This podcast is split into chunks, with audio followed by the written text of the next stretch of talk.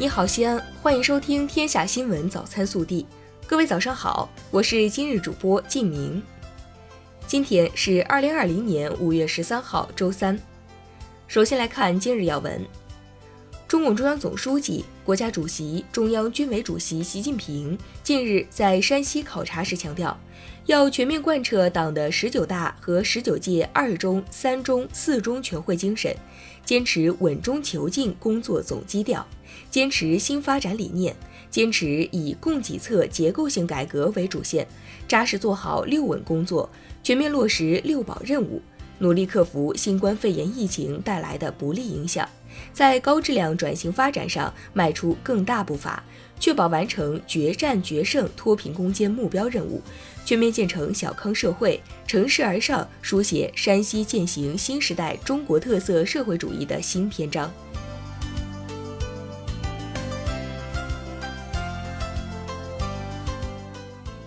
本地新闻：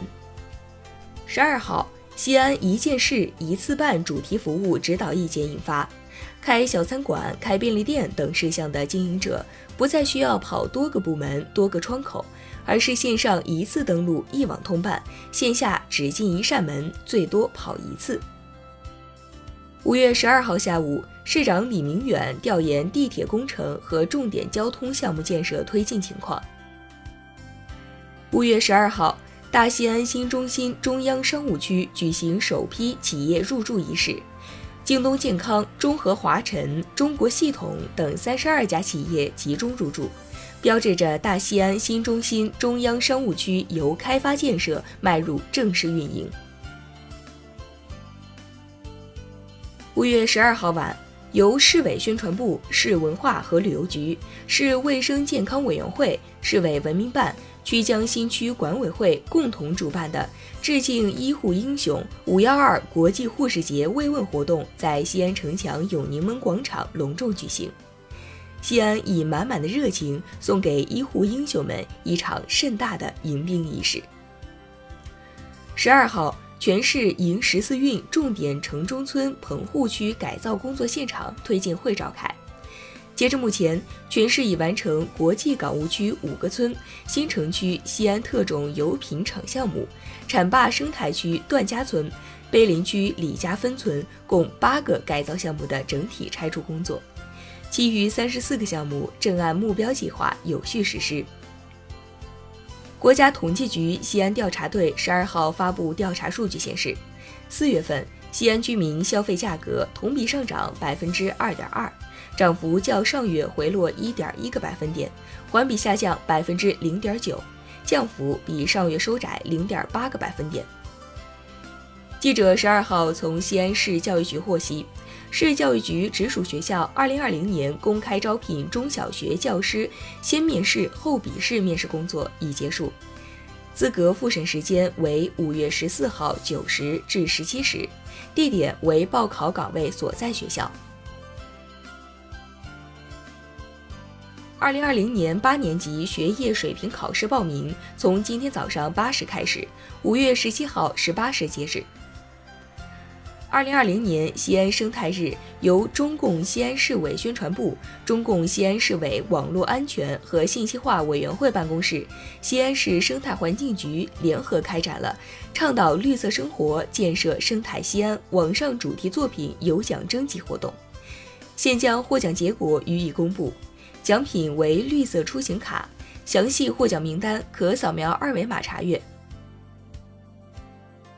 日前，西安市首家民营航空博物馆——西安云之翼航空博物馆正式开馆。该博物馆位于高新区集贤产业园，展厅面积一千多平方米，展品三百多件。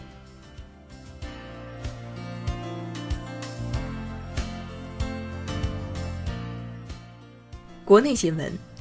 十二号，财政部网站公布第二批对美加征关税商品第二次排除清单，清单包括医用消毒剂、黄金矿砂等。国家卫健委新闻发言人米峰十二号表示，疫情防控常态化不意味着防控措施可以松一松、歇一歇。国家卫生健康委已向吉林舒兰派出工作组。会同当地做好医疗救治和流行病学调查等工作。教育部、财政部日前发布通知，二零二零年全国计划招聘特岗教师十点五万名，招聘条件：一、不将教师资格作为限制性条件；二、符合招聘岗位要求；三、以普通高校本科及以上毕业生和师范专业专科毕业生为主，年龄不超过三十周岁。受人社部委托，中国就业培训技术指导中心十一号发文，拟新增区块链工程技术人员、社区网格员、互联网营销师、信息安全测试员、核酸检测员、老年健康评估师等十个新职业。十二号九时十六分，我国在酒泉卫星发射中心用快舟一号假运载火箭。以一箭双星方式成功将行云二号零一零二型发射升空，卫星进入预定轨道，发射取得圆满成功。据中央纪委国家监委网站消息，原中国船舶重工集团有限公司党组书记、董事长胡伟明涉嫌严重违纪违法，目前正接受中央纪委国家监委纪律审查和监察调查。武汉市日前下发紧急通知。在武汉全市范围内开展全员新冠病毒核酸筛查十天大会战，各区按十天期限做好本辖区全员核酸筛查计划安排。十二号下午，牡丹江医学院附属红旗医院最后四例境外输入新冠肺炎确诊病例临床治愈出院，至此，四百零九例经绥芬河口岸入境的输入病例全部治愈出院，实现了清零。江苏溧阳警方十二号通报八十三岁老太遭保姆虐待致死案。通报称，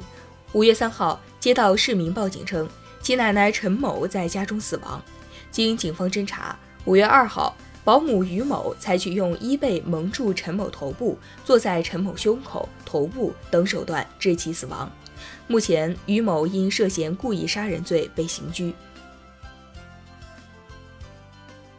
天津天海足球俱乐部十二号宣布球队解散，正式退出中超。而此前已经降级的深圳队自动获得递补资格，重返中超。以上就是今天早新闻的全部内容，更多精彩内容请持续锁定我们的官方微信。明天不见不散。